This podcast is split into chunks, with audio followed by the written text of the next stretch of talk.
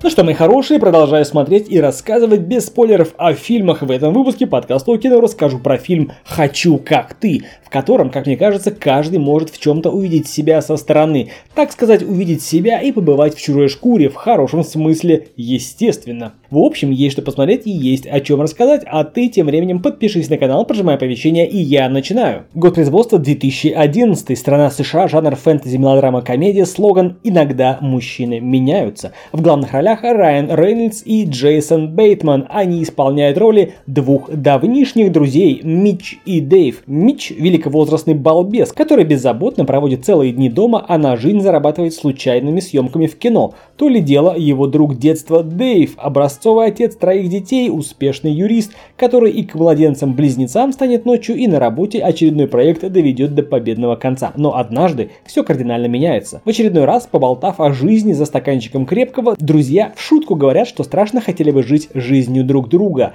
Кто же знал, что на утро их желание будет исполнено. Мич проснется в супружеской кровати Дэйва и в его теле, а Дэйв окажется в холостяцком жилище Митча. И пока они не вернутся к нормальной жизни, им придется пожить жизнью своего друга. Собственно, бойтесь своих желаний, они могут исполниться, что и произошло в нашем с вами фильме. Для мелодраматичной комедии этот фильм достаточно содержателен по смыслу.